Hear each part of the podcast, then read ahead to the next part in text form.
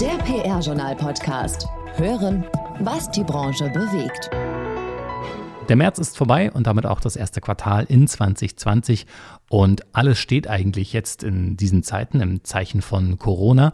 Und auch bei uns geht es dieses Mal im PR-Journal-Podcast um Krisenkommunikation. Das Thema stand auch vor Corona schon fest und wir haben es natürlich jetzt ein bisschen angepasst. Nicht nur die Situation hier bei uns im Studio, denn ich bin heute hier erst einmal alleine am Platz. Marc sitzt äh, im Nachrichtenstudio und später haben wir dann natürlich auch wieder den Chefredakteur vom PR-Journal Thomas Dillmann bei uns zu Gast. Mein Name ist Gerrit Zinicke und bevor wir jetzt mit unserem großen Thema Krisenkommunikation und natürlich auch Corona anfangen, gibt es erst einmal die PR-News mit Marc Erni. PR News. Rüdiger Maaßen ist neuer Managing Director bei Uniplan Deutschland. In dieser Rolle verantwortet er das Deutschlandgeschäft der globalen Brand Experience Agentur, die ihren Hauptsitz in Köln hat. Maaßen war seit Juli 2017 CEO von Hill Knowlton Strategies in Deutschland und zuvor rund 16 Jahre in verantwortlicher Position bei Ketchum Pleon. Er gilt als PR- und Strategieexperte mit digitalem Background. Mit ihm an der Spitze will die Agentur Uniplan ihren Transformationsprozess weiter fortsetzen. EIT Climate Kick holt Regine Kreitz als Director Marketing and Communications. Sie wechselt zum 1. Mai in das Leitungsteam. Die Wissens- und Innovationsgemeinschaft der EU für klimafreundliche Transformation mit Hauptsitz in Amsterdam ist von 13 europäischen Standorten aus in über 30 Ländern aktiv. Kreitz soll die Gesamtkommunikation der Organisation vom Standort Berlin aus steuern und an die CEO der EIT Climate Kick Kirsten Dunlop berichten. Ernst Primosch gründet die Netzwerkagentur BOC, Bureau of Communication. Damit macht sich der ehemalige CEO von Edelmann und Hill Knowlton Strategies sowie Global Vice President von Henkel mit einer eigenen Agentur selbstständig. Der renommierte Kommunikations- und Markenberater hat mit BOC ein neues international angelegtes Netzwerk gegründet, das nach eigenen Angaben auf einem Top-Level agieren will. Die ersten drei Standorte der Agentur hat Primosch in Düsseldorf, Wien und Zürich eröffnet. Weitere Niederlassungen sind geplant. Die Differenz zwischen den Gehältern von Frauen und Männern in der Kommunikationsbranche ist weiter gewachsen. Dabei ist das Durchschnittsgehalt für Berufe im Bereich Marketing und PR erstmals seit Jahren über das Lohnjahresmittel von 58.800 Euro für Fach- und Führungskräfte geklettert. In der PR-Branche liegt der Schnitt bei 60.196 Euro. Das geht aus dem Gehaltsreport von Stepstone für 2020 hervor. Demnach kamen Frauen im Bereich Marketing und PR im vergangenen Jahr durchschnittlich auf 53.794 Euro. Das waren im Jahr 2019 knapp 14.000 Euro weniger als bei den Männern. Das PR-Agentur-Ranking geht in die Verlängerung. Online können Agenturen Angaben zur Umsatz- und Mitarbeiterentwicklung machen. Für die Nachzügler steht die Meldeliste nur noch bis zur allerletzten Deadline am 7. April offen. Das größte deutsche Ranking seiner Art wird am 27. April veröffentlicht. In den vergangenen Jahren hat sich die Rangliste zu einem wichtigen Branchenindikator entwickelt und gilt auch als Informationsquelle für potenzielle Agenturkunden. Vielen Dank, Marc. Und damit machen wir auch schon weiter mit Top-Thema des Monats. Und damit begrüße ich wieder Thomas Dillmann, den Chefredakteur des PR-Journal. Thomas, das Top-Thema des Monats hatten wir uns ja ausgedacht, war Krisen-PR. Und damit, wie es nun wirklich kommt, hat von uns beiden keiner gerechnet. Aber wir sind in einer der größten Krisen, an die ich mich erinnern kann. Das hattet ihr euch aber auch schon ein bisschen anders vorgestellt, oder? Ja, das kann man sagen.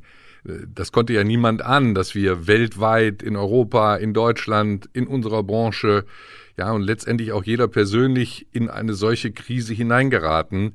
Ja, wie uns das, das Coronavirus jetzt hier beschert hat. Also habt ihr auch am Krisen-PR-Thema ein bisschen was geändert? Ja, im Laufe des Monats dann schon. Doch eigentlich wollten wir ja, ja aus fachlicher Kommunikationssicht mit uns mit den Krisenerscheinungen und Krisen-PR beschäftigen. So hatten wir das ja auch Anfang des Monats noch getan. Der Krisenberater Thomas Stein von Instinctive hat in einem spannenden Aufsatz darauf hingewiesen, wie wichtig die richtige Haltung oder die richtige Einstellung von CEOs in Krisen ist. Denn letztendlich, so hat er erklärt, ist diese Haltung der CEOs entscheidend für das Gelingen von Kommunikationsarbeit im Falle einer Krise. Außerdem haben wir ja schon ausführlich vom Krisenkommunikationsgipfel berichtet in Stuttgart, der Anfang des Monats dort stattfand. Auch unser Interview des Monats ist ja voll und ganz unter diesem fachlichen Gesichtspunkt geführt worden. Okay, darüber sprechen wir dann aber erst später. Ja, klar. Ich will nur erklären, warum wir daran festgehalten haben. Mit Martin Wohlrabe haben wir einen spannenden Gesprächspartner gefunden zum Thema Krisen-PR. Es geht eben darum, wie Krisenkommunikation im Gerichtssaal der Öffentlichkeit funktioniert. Darüber haben wir mit ihm gesprochen und wollten das auch wegen Corona nicht verschieben. Thomas, jetzt aber erst einmal noch zurück zu dir. Wann wurde dir denn klar, dass dieses Corona-Thema alles andere in den Hintergrund drängt? Ja, wie vielen anderen auch, wohl in der Woche vom 9. bis zum 15. März. Anfang des Monats hatten wir uns ja noch alle sehr mit den Protesten zum Beispiel der Fußballfans beschäftigt. Dann, nur zwei Wochen später, 13., 14. März, gab es dann gar keinen Fußball mehr. Spätestens da war klar, dass jetzt alles anders ist. Für mich war der Fußball hier das Symbol, denn wenn die heilige Kuh schon geschlachtet wird, dann ist klar, jetzt ist wirklich vieles anders. Anfang des Monats haben wir Corona ja aber auch schon früh in unsere Berichterstattung mit aufgenommen. Ein Gastautor hat auf arbeitsrechtliche Fragen hingewiesen. Wir haben Tipps veröffentlicht, wie man sich nun im Homeoffice am besten organisieren kann. Die Agentur Edelmann hat mehrfach Tipps und Serviceartikel beigesteuert. Ja, so dass wir unseren Leserinnen und Lesern die aktuellsten und passendsten Ratschläge geben konnten. Und spürt ihr das auch, wie wir hier auch in der Redaktion? Wir sind es ja gewohnt, im Homeoffice zu arbeiten. Online ist das ja eigentlich kein Problem. Wir merken von den äußeren Umständen daher nicht so viel. Aber mit Rücksicht auf die Situation jetzt versuchen wir natürlich auch, alles per Videokonferenz oder Telefon zu lösen und persönliche Kontakte, soweit es geht, zu vermeiden. Und inhaltlich? Inhaltlich verschieben sich die Themen aktuell in Richtung Service und Unterstützung. Viele Agenturen und Unternehmen kontaktieren uns, damit wir Veranstaltungsabsagen oder Terminverschiebungen vermelden. Darüber hinaus wollen einige Player unsere Reichweite nutzen, um auf außergewöhnliche Aktionen und Initiativen hinzuweisen. Das freut uns natürlich sehr, zeigt es doch, dass wir mit unserer großen Verbreitung dazu beitragen können, wichtige Informationen wirklich an den Mann oder an die Frau zu bringen. Habt ihr denn auch, ich sage jetzt mal, was in eurem normalen Angebot geändert? Wenn du so willst, schon. Wir haben einen sogenannten Corona-Ticker aufgesetzt, den wir nun täglich aktualisieren. Da findet man die aktuellsten Nachrichten kurz und kompakt für den schnellen Überblick. Ansonsten aber halten wir unser redaktionelles Angebot vollständig aufrecht mit Nachrichten, mit Meinungs- und Servicebeiträgen. Tagesaktuell gibt's da die Berichterstattung auf unserer Webseite. Zusätzlich, wie immer, weiterhin jeden Dienstag unseren Redaktionsnewsletter. Und auch darüber hinaus erscheinen auch weiterhin unsere Sondernewsletter im Kundenauftrag und unser Job-Newsletter freitags alle 14 Tage. Und nächsten Monat? Ja, im April wird es natürlich zwangsläufig weiter um Corona und die Folgen gehen. Da kann man wohl heute von ausgehen. Auf jeden Fall aber werden wir auch ausführlich über das von uns ja gemachte PR-Agentur-Ranking berichten, das am 27. April erscheint. Da gibt es dann genug Gesprächsstoff für die Branche, auch in Zeiten von Corona. Ja, Thomas, dann danke erstmal für die ganzen Infos und natürlich auch von uns der Wunsch ähm, an euch, bleibt bitte alle gesund. Ja, danke. Das wünschen wir im Namen von Verlag und Redaktion auch euch, dem Team von Podnews und natürlich all unseren Hörerinnen und Hörern und Leserinnen und Lesern vom PR-Journal da draußen. Alles Gute. Und dann machen wir auch schon weiter. Wir haben uns wieder einen Experten gesucht, diesmal Martin Wohlrabe. Er ist Rechtsanwalt und Kommunikationsberater, hat Rechtswissenschaften in Freiburg und an der FU Berlin studiert und war auch jahrelang als Journalist tätig, unter anderem für die Wirtschaftsredaktion der Bild. Heute ist Martin Wohlrabe der Gründer der Krisen-PR-Agentur Consilium und dort beraten die Kollegen seit vielen Jahren Unternehmen und Einzelpersonen bei der strategischen Kommunikation von Sondersituationen. Dazu zählen dann unter anderem Wirtschaftsstrafverfahren, Patentauseinandersetzungen, Insolvenzverfahren und Cyberattacken. Das Interview hat geführt meine Kollegin Caroline Nestler. Auf ein Wort mit Martin Wohlrabe. Hallo. Hallo. Ja, wenn ein Unternehmen erstmal in einen Rechtsstreit verwickelt ist, muss es nicht mehr nur die Richter überzeugen, sondern auch uns, also die Öffentlichkeit.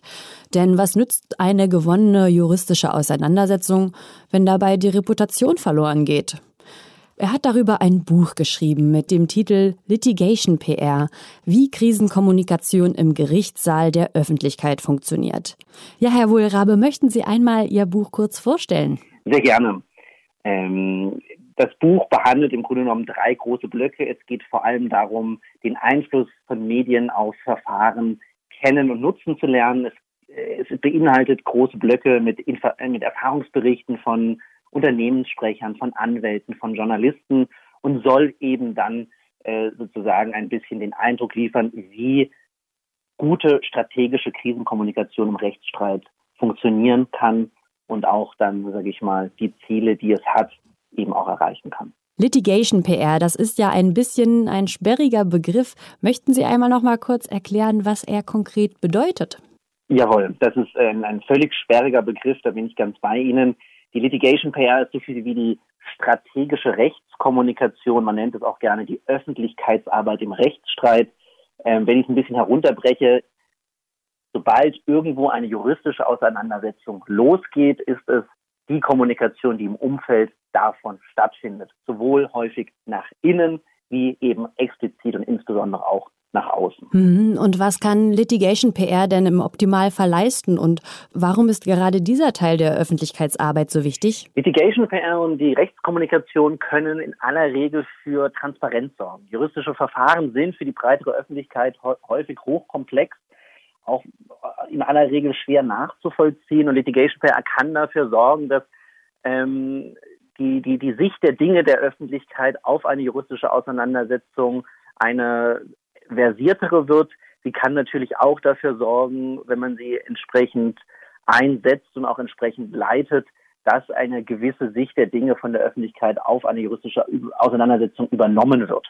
Hm, Sie nannten gerade eben schon das Stichwort Transparenz. Wie offen sollten denn Unternehmen in der Krise kommunizieren? Das ist so ein bisschen die Gretchenfrage, die alle Unternehmen dann, äh, wenn sie in einer krisenhaften Situation, in einer juristischen Auseinandersetzung sind, sich befinden. Mein Rat ist in aller Regel so transparent als möglich, ohne zu verkennen, dass eben in aller Regel natürlich die juristische Auseinandersetzung der reinen Kommunikationslehre vorgeht.